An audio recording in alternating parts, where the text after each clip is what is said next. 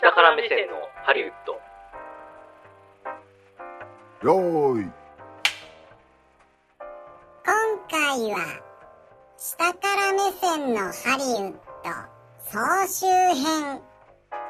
過去の配信から厳選した映画業界にいないとわからないいろいろな舞台裏のトークをお届けします。ではみましょう。下から目線のハリウッドスタートです。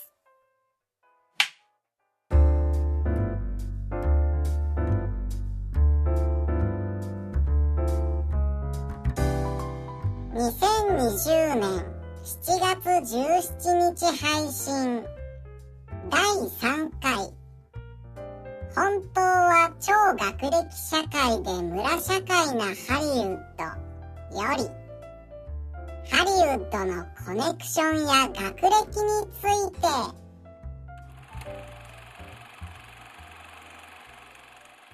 結構あれなんですか？そのなんだろう？このハリウッドっていうこう世界っていうのはみんなウェルカムって感じなんですか？コネとかないよ。全然みたいああ。いやー、でもやっぱりね、村ですね、やっぱり。なへえハリウッドは村です。村社会です、完全に。まあ、日本のエンタメ業界は割とそういう側面あるかもしれないんですけど、うんうんまあ、やっぱ一元さんお断りみたいな世界っていうのはちょっとありますよね。へ京都感京都感ありますね。何かしら、やっぱり怒られそうだけどコネクションがある。あるいは、えー何かしら関連の仕事をしているうんうんとか、家族がすごい有名な人とか、うんみたいな人はなんだかんだやっぱ多数派ですね。うーんだから、例えばなんか、こういう俳優新しく出てきたなって思ったら、実は有名な監督の息子さん、娘さんだったとか、おそういうのはまあ往々にしてありますよね。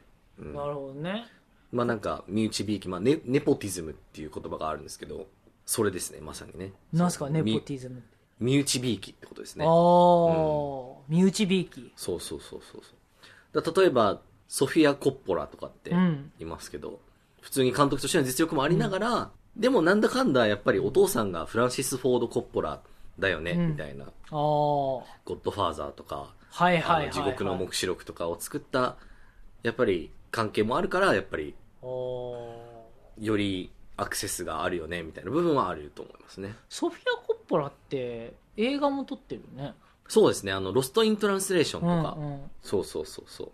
まあなんかそこは本当、だからまあ家族の力っていうのはまあ強いですよね。うんあとは、えっ、と、やっぱり、それこそフィルムスクールとかっていうのは、村に入っていくための一般に開かれてるうん。隙間みたいな感じではあって、へだそこからこうスッて業界に一回入っていければ、まあそのままいることはできるって感じですね。ーあ。そうなんだ。じゃあ、うんうんうん。それは同じフィルムスクールつながりで一緒にやろうぜみたいなこともあるってこっていうこともありますし、やっぱり業界に卒業生がたくさんいるとうんうんと、まあその分生きていきやすいというか、仕事しやすいっていうのはありますね。日本で言うと、うん。なんか省庁とかにいるのにやっぱ東大の方がいいよねみたいなかそうっすね、そうっすね。なんかよく知らないけど、省庁にサークルの先輩とか何人もいるよね。だから OB 訪問もいっぱいできて、情報もいっぱい入ってくるし、入りやすいよね、みたいへな。ーそういう世界ですね。えだからちょっと学閥的なところというか。めちゃめちゃ日本っぽいっすねうん日本っぽいっていうかね、うん。そういう社会なんですね結構そうですね。あとはまあ単純に高学歴な人が多いんですよね。ハリウッドって。それそれは、うん。そのいわゆる作り手ではなくて、うんうんうん。ビジネスパーソン的な意味でビジネスパーソン的な意味もそうだし、意外と作り手とか、なんなら演者とかも、かなり来てますね。へえそうかなだなんり来てる。うん。エマ・ワトソンだ違ったっけ？エマ・ワトソン、そうですね。ブラウン大学ですかね。ブラウン大学。学、そう。とかとか、あのうん、メリル・ストリープとかね。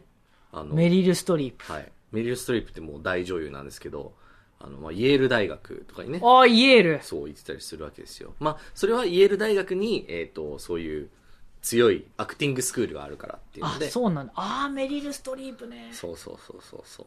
なんか今の話聞いてるとハリウッドスターになるとか映画業界で働くって意味で言うと、うんすごい真面目にちゃんと勉強してうん。いい大学に入りうん。キャリアをスタートして実績を積みっていう極めて基本的なうん。模範的なサラリーマンのようなそうですね。そういう業界ですよね。うあんーあんま変わんないっすねどのね業界もねだから結局ハリウッドとかも、だから多分シリコンバレーとか、あの、ウォールストリートとか、うん。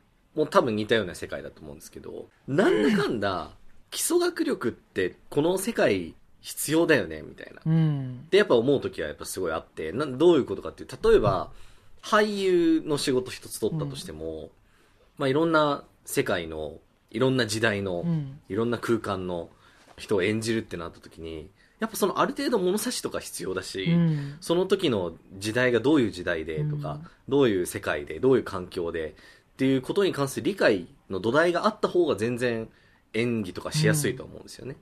ああみたいな。うん。それはねそこがだから全く抜けてたりすると、なんかトンチンカンの演技になるっていうのはまあ当然だし、うん。そこはやっぱしっかり分かってる人の方が結果的にはうまくいくんだろうなっていう感覚がすごいありますね。それはねめちゃめちゃわかりますね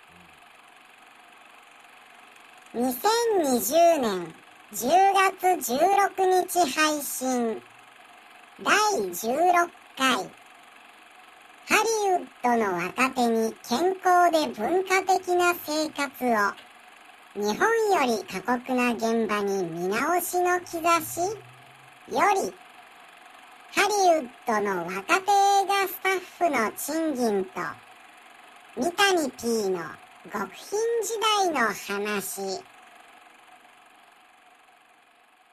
まあ、ハリウッドの中での、まあ、将棋でいうところの負の人たちの扱いが変わったっていう、まあ、ニュースなんですね。あこれは、えっ、と、まあ、アメリカの、まあ、ハリウッドの、まあ、タレントエージェンシーっていう、まあ、そういう種類の会社があるんですけれども、そこの、まあ、一番下っ端の人たち、あはいはいみんな下から目線持ってる下っ端の人たちの、えっ、と、賃金が、えっ、と、時給24ドルに上がりましたっていう。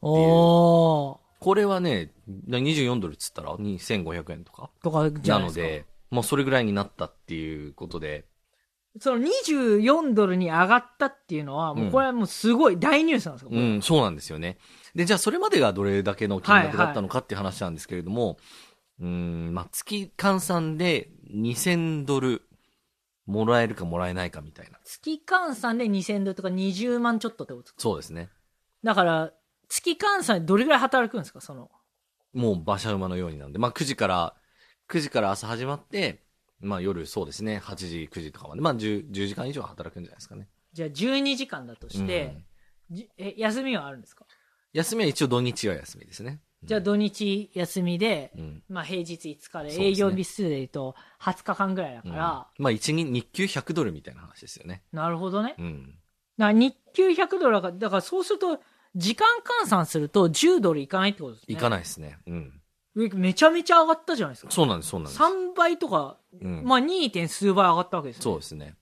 で、逆に言うとそれまでがだからひどすぎたっていうか、もう、これで生きていけないでしょ、どう考えてもっていう水準だったんですよね。これね、例えば日本のちょっと離れたうん。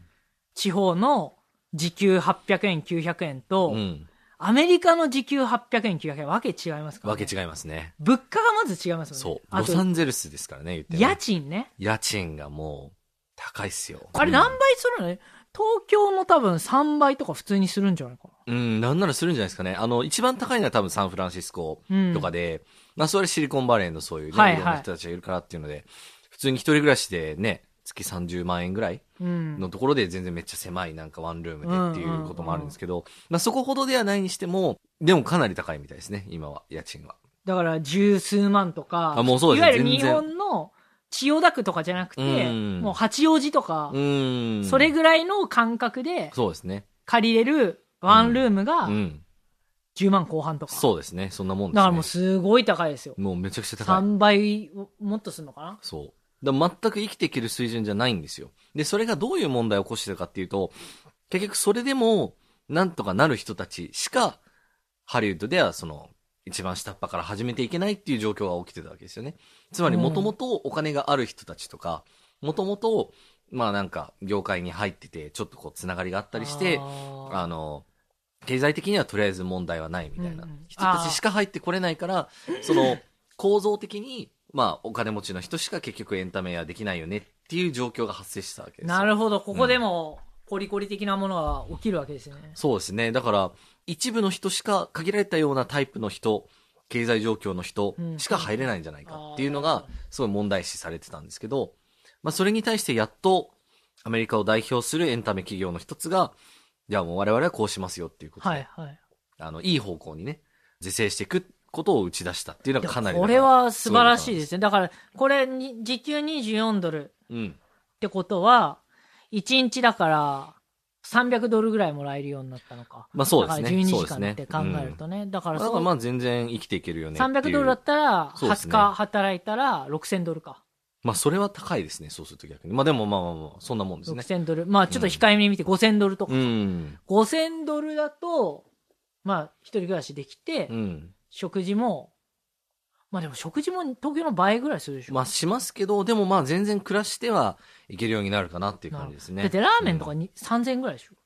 あ、そんな高くはないです、高くない2000円ラーメンはでも、まあ少なくともそうですね、1300円から2000円ぐらいの間ですああ、だ。からやっぱりちょっと高いですね。うん倍、倍近くします、ね。倍そうですね。う。うんん、なるほど。そうなんですよ。で、これ僕ね、すごい、あの、感動したのが、やっぱなんだかんだこう自分自身の留学時代っていうのを思い出すわけなんですよね。で、あの、まあ、2年間、まあ、学生として留学して、で、その後、その学生ビザで1年間は働けるってはいいうはいまあ状況になるんですよ。オプショナルプラクティカルトレーニングっていうので、まあ、実務経験1年積んでいいよっていう、その後でも、学生ビザ更新できなかったら、まあ、帰ってねっていう話なんですけど、はいはいインターンみたいな感じ。インターンとかそうそうそう、アシスタントとかそういう感じの。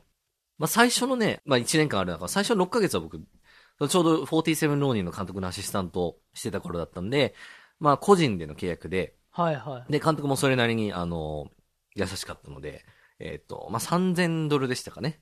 月3000ドルでまあ契約とさせてもらえて、で、当時は物価もそこまで高くないし、家賃もなんとか普通にうんうんうんあの、もうちょっと安かったんで、あの、進めていけたんですけど、後半が、えっ、と、後半働いたところが、まあ、週3勤務だったんですけど、まあ、それこそ1日100ドルでっていうことで、もう月1200ドルでですね、あの、まあ、暮らしていかなきゃいけなくて、で、まあ、鳴らすと、だから、まあ、2000ドルぐらいしかないみたいな、月々。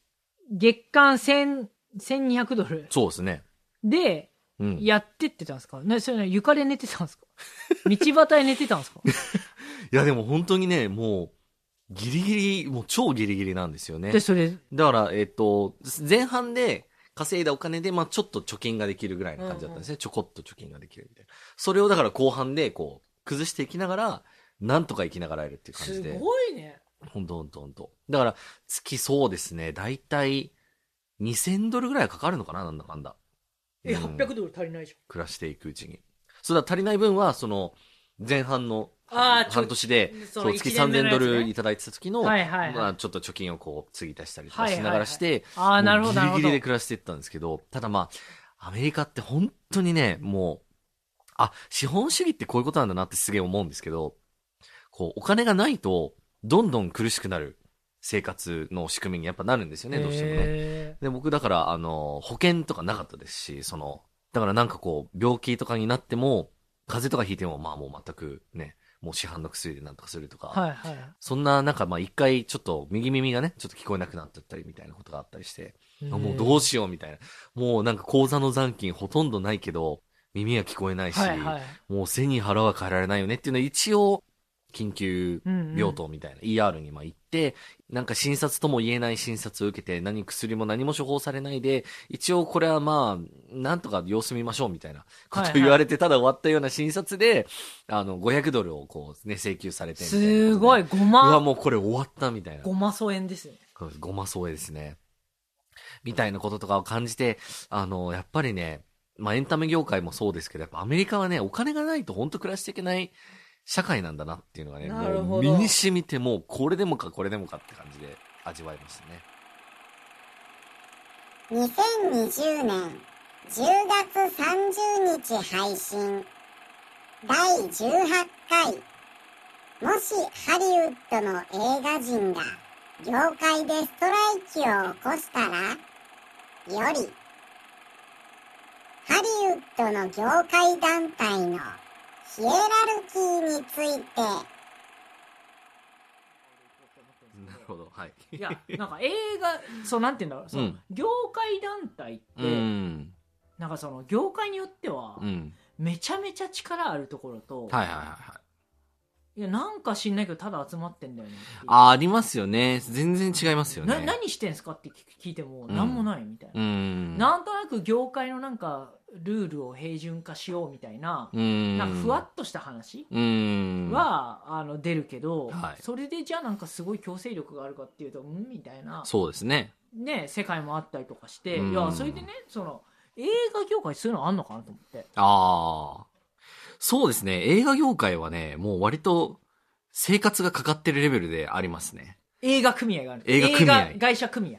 映画会社組合もあるし映画、スタジオ組合、えっ、と、映画の、その、いろんなタレントの人が関わってくるわけですけれども、まあその俳優の組合とか、はあ。えっ、と、映画監督とか助監督の組合とかえっ、流と脚本家の組合とかもあるしなんなら映画の、あの、スタッフうんの組合みたいなものもありますし、へえ風プロデューサー組合みたいなのもあるんですか？あの、プロデュース、風しか集まってないの？あ、そ、それはそういう、あの、パーティーは常にあるんですけれど。も、でもね、団体っていうほどではない。風組合はないんだ。風組合は、まあ、あの、自発的にあるか。わいそう風いや、組合いや、ただね、あの、プロデューサーって、あの、労働組合的なものでは守られるものではやっぱないんですよね。はあ。要は結局、プロデューサーって、結局、仕事を、企画を生み出す側の仕事、うんうん。あの、立場になるわけだから、その人たちをこう、なんか労働基準で守るみたいなと、ちょっとまた違う、性質が違う話なんですよね。えーじゃあ労働者として扱ってそう、ない扱われてないっていうことなんですよね。だから、それこそ本当に、そのなんか、あの、業界団体みたいなプロデューサー組合っていうのは一応あるんですけど、ただその労働組合的な意味合いは持ってないみたいな。うんん。それこそプロデューサーが集まって、まあ年に一回、まあプロデューサーってこういう風なことした方がいいよねとか、あの、プロデューサー多すぎ問題解決するために、こういう風にクレジットを、あの、上げなきゃいけないねとか、そういうルール決めたりとかっていうのはあるんですけれども。パワーあるんですか？えっ、と、ある程度の業界内でのパワーはありつつ、その法的なパワーっていう意味ではそんなにはないって感じですかね。法的なパワーそんなないそうそうそう。逆に、その、脚本家組合とかっていうのはもうガチ労働団体なので、アメリカのその連邦のその法のもとに、えっ、と、築かれてる団体っていうことなんですよね。それなんかそう。な何を要求できるんですか？まあそれは、えっ、と、まあそこに入ると、一応その、例えばハリウッドのメザースタジオとかと、えっ、と、組んでる組合とかとなると、まあほぼそう、すべてなんですけれども、まあその最低賃金はこういう形にしてくださいとか、一定の、そのなんて言うんでしょう、えっ、と、健康保険ですとか、はいはいはい。あの、いろんなそういう基本的な労働条件を、まあその保障してくれるっていう、まあそういう、まず一番大きな、えっと役割はあるんですね。うん。で、それはまあその労働組合としてはまあどこもあると思うんですよ。どの会社にもなんならあると思うんですけれども、まあそういうレベルでまああるわけですね。基本的にはみんなフリーランスなので、まあ、そのフリーランスの人たちの集まりとして、まあちゃんと、あの、その労働条件を守られるようにっていうので、まあ発生しているものなので、それがだからまあ各タレントごとにいろいろあるって感じですね。これなんかヒエラルキーあるんですか？業界団体あ、業界団体ごとのヒエラルキー。そうですね。あの、まあ、表向きはまあないんですけれども、ただまあ、あの、たっていうと、すごいいろいろ含みがあると思うんですけども、あのね例えばその表向き、はないってことはもうあるってことですよねあるって言ってますからねそれねありますねはいあの、まあ、どういうところでそういうのが現れるかっていうと、まあ、その団体交渉っていうのは行われるわけですよ。その、春闘みたいなのってあるわそけじゃないですか。れそれどこと毎日。交渉するんですか？それで、はそれは、えっ、と、今度はその、アメリカのその映画スタジオとか、その大大手制作会社とかが、えっ、と、まとまってる業界団体っていうのもまたあるわけなんですよね。はいはいはいはい、うん。そこの業界団体と各労働組合で、えっ、と、交渉するっていうことがまあ行われるんですけれども、その交渉する順番っていうのは実は決まってるんですね。監督、脚本家、えー俳優っていうのがあったら、まず監督協会が交渉していいよっていうふうになるんですよ。それ誰が言うんですか？それはもう、あの、慣習上もそういう風になっていて、へそう。だから、えっと、いろんなその条件を変えてくれだの、良くしてくれだのっていうのは、一番最初に交渉する立場っていうのは実は結構有利だったりするわけなんですよね。あの、まだその前例とか何もない状態で、いろんなところをこうつついて、あの、良くしてもらったりっていうのを話し合いができるから、えっと、実は監督の組合っていうのは一番それが最初にできるっていうので、実は優遇されちゃってるよね、みたいな、あの、ポジションにはあります。で、その監督協会に続いて、脚本家協会っていうのがあって、脚本家協会はな、その監督協会で決められたことを、まあ、基本的にベースにして、えっ、と、いろんな条件をまた話し合うっていうふうになるんですけれども、まあ、大半のことが、例えば監督で決められちゃったことっていうのは、もうそのまま前例っていうか、先例としてあるものになっちゃうから、それを受けなきゃいけなかったりとかそういうちょっとだけ不利な部分っていうのはあったりするんですよね。2021年3月26日配信。第39回。撮影現場のリアルヒエラルキー。ここまで扱いが違う。下から目線の現場体験記。より。三谷 P が体験した。撮影現場のリアルな話。なんかね、いや、露骨なんですよ。だからもう本当になんか中世かみたいな感じで、ああの、食べるものも違うし、はいはい。なんか泊まる場所も違うし、仕事に行く時間とかも違うし、入り時間が違うわけですよね。ふあの、下っ端のものほどやっぱ早く行かなきゃいけないみたいな。で、朝3時に起きなきゃいけなかったりとか、朝3時朝3時に起きて、朝なんですかそれ。朝、一応朝のつもりだったんですけど、そうそうそう、午前3時に起きたら、オールナイトニッポンゼロの時間ですよね。はいはいはい。に起きて、えっと、現場に一番最初に行かなきゃいけなかったりとか。一番じゃなきゃダメなんですか？そうですね。現場のいろんなこう立ち上げみたいな部分に手伝わなきゃいけなかったりするんでとか、だからいろんなそういうのを感じたんですよね。えー、その、そう。一番偉い人は誰なんですか？一番偉いのは監督です。演者さんより偉い。演者さんよりなんなら偉いですね。へーあの、まあ、スコセッシ映画なのでっていうこともあって。あ、じゃあスコセッシさんは、はい。何で来るんですか？あの、なんか。スコセッシは、はい。だんじりのあの、あの、台車みたいなやつで。みみこし担がれてよいしょ、よいしょ、よいしょ、みたいな。いやでもね、それとあんま変わんないぐらいの。なんかあの、逆に、これ乗りづらいだろっていうぐらい、うんアホみたいに長いロールスロイスみたいな、はいはいはいはい。マイバッハみたいなやつで来るんですかそうそう。いや、もうな、もうね、リアルにそれに近いような状況で。マジっすか？一番、あの、快適な車に乗って、一番最後に出勤するのは監督なんですよね。へそう。えだ。から撮影開始が朝8時とか、だったらもう7時45分とかに監督が入ってくるみたいな。で、その間朝3時に起きて、あの、いろいろ現場を用意しなきゃいけない人たちはもう4時間ぐらい起きて、もうバッチリみたいな状況なんですけど、みたいなところでやっぱかなり差を感じたりはしましたね。そういう社会なんだなっていうのを分かったんですけど、あの、まあ、まずはね、あの予算的な問題があるっていうのはまあ、現実問題としては理解はできるんですけれども、とはいえま僕は日本から、えっ、と、派遣されたスタッフになるんで、その全体の扱いのヒエラルキーの中で一番下よりはちょっとマシみたいな状況だったんですよね。あの、ちゃんと台湾ではホテルとか用意してもらえてとかっていうのはあったんですけど、でもまあそのいいホテルと、まあ普通のホテルがあったらまあ当然普通のホテルのあの一番狭い部屋みたいな感じで、ああ、ヒエラルキーだなみたいな。役者の人はもうちょっと全然広いスイート的な部屋とか、なんならそのいいホテルのちょっとスイート的な部屋とか、あの、そういう扱いがあったりして、かなりね、その、松竹梅感がね、かなりあるんですよね。あとは、あの、まあ食べるご飯とかですかね。あの、へえ待つ階級人用の、まあ、ご飯はこういうご飯で、みたいな。で、えっ、と、まあ、ちょっとアメリカ人とかだったら、まあ、なんかちょっと洋風なものが出てとか、するんですけれども、まあ、竹だと、まあ、ちょっとハイグレードの、まあ、現地のご飯みたいなのを、スタッフとか、えっ、と、俳優のちょっと上目の人が食べて、で、まあ、吉牛的な感じのレベルの弁当を、まあ、残りの上の人たちが食べるみたいな、もうそういうような感じの世界でしたかね。松の人たちが食べて余ったやつをもらえたりとかしな いや、もうそういうこともなかなかなかったですね。許されなかったですね。あ、ダメなんだ。ダメですね。うん。余ってても？余ってたらまあ、もしかしたらその、プロデューサーのアシスタントをしてる子とかが、まあなんかいただくことはあるかもしれないけれど、まあ他のあの部門の子までに及ぶことはあんまなかったりするんで。あ、そうなんだ。そうなんです、そうなんです、そうなんです。ただもう本当に、あの、あれなんですよね。現場の中でも、あの、監督がちょっとその、道通るからっていう時はもう本当、お前らみんなどけみたいな感じで、へそこのけそこのけみたいな。それ誰が言うんですか？監督が通るみたいな。監督が言うんですえー監督の、まあ、あの、SP の人だったりとか、かはいはいはい。あとは、まあ、あの、助監督の一番偉い人とかが、そう、ちょっと今通るから場所開けてって感じで、やったりとか、そういう世界だったんですよね。すごいっすね。いや、本当に本当に。あとはなんか、俳優によって、トレーラーがもらえるもらえないみたいな。えーつまり、あの、待機をする時間がまあ非常に長いんですけど、撮影の時って。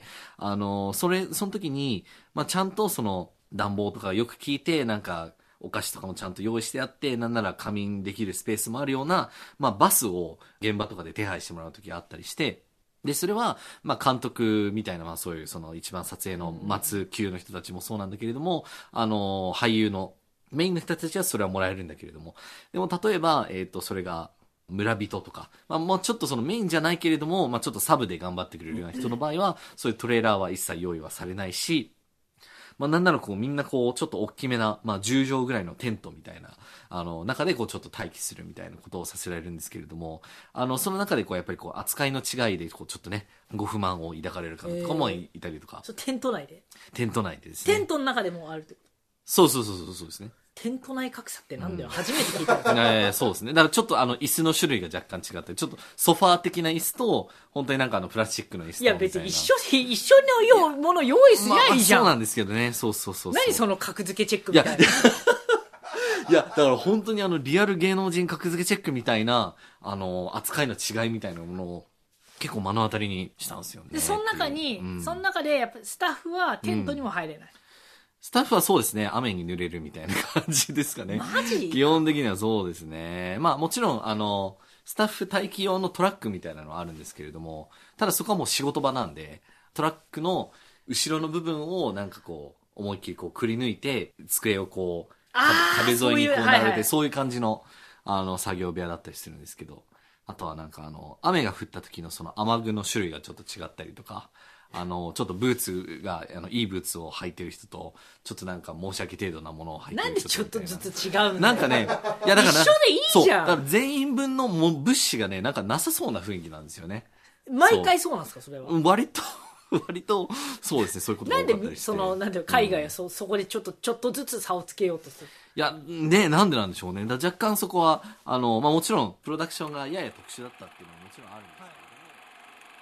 2021年3月19日配信第38回そこまで細かく決めなきゃいけないリアルにシビアな映画と契約の裏事情よ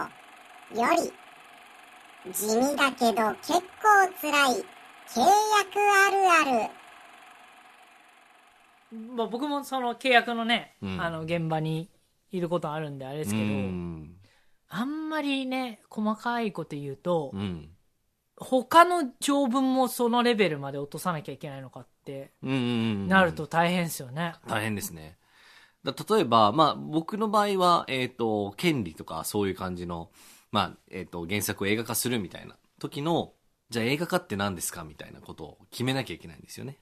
で、それを定義する上で、うんいろんなこう、物差しというか、いろんな切り口があって、じゃあ例えば、実写で考えてるの、アニメーションで考えてるのっていう、まず、一つ軸があって、で、長編映画で考えてるの、テレビで考えてるのうんっていう軸ももう一個あって、で、あとはこう、劇場公開するかしないかみたいな、最近だと特にそうなってるんで、そういう切り口もあると。あとはまあ、言語を決めなきゃいけないみたいな。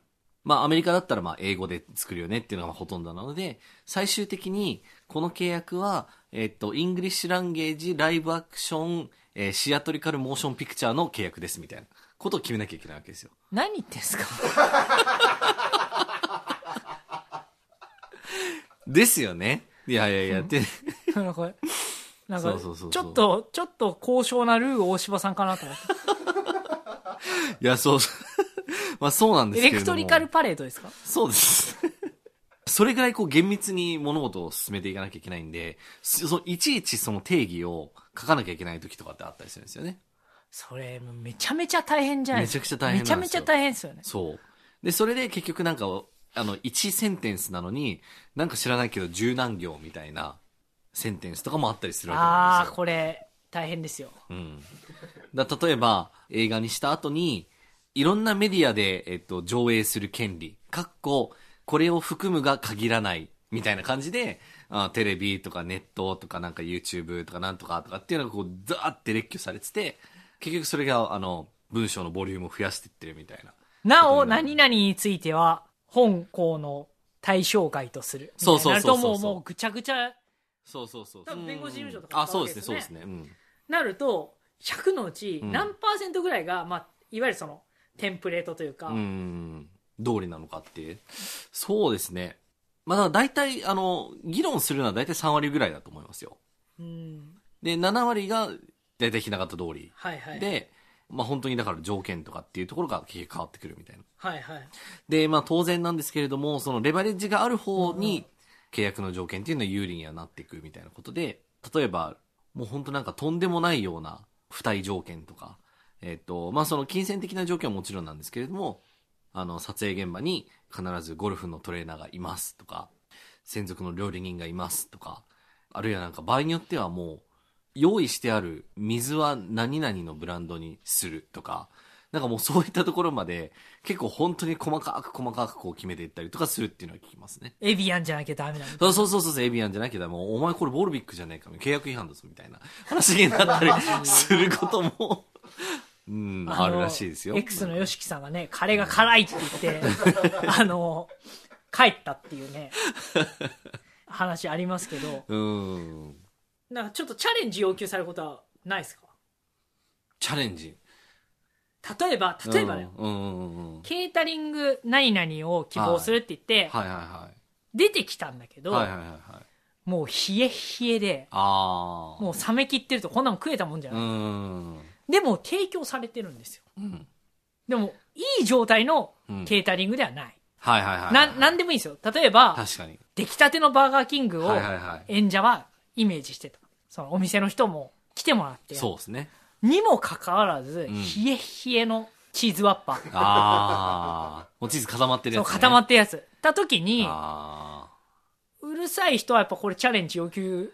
なるほど。それを契約違反にされちゃうかどうかっていや、これ、いうのはまあだからこれ、そうですねこれワンショットでは多分ないと思う。もちろんもちろん。あれもこれも、うん。何も、ただ一個のそう、その要素にされることはあり得る。そ、その具にされることありますよね、あり多分ね ますね。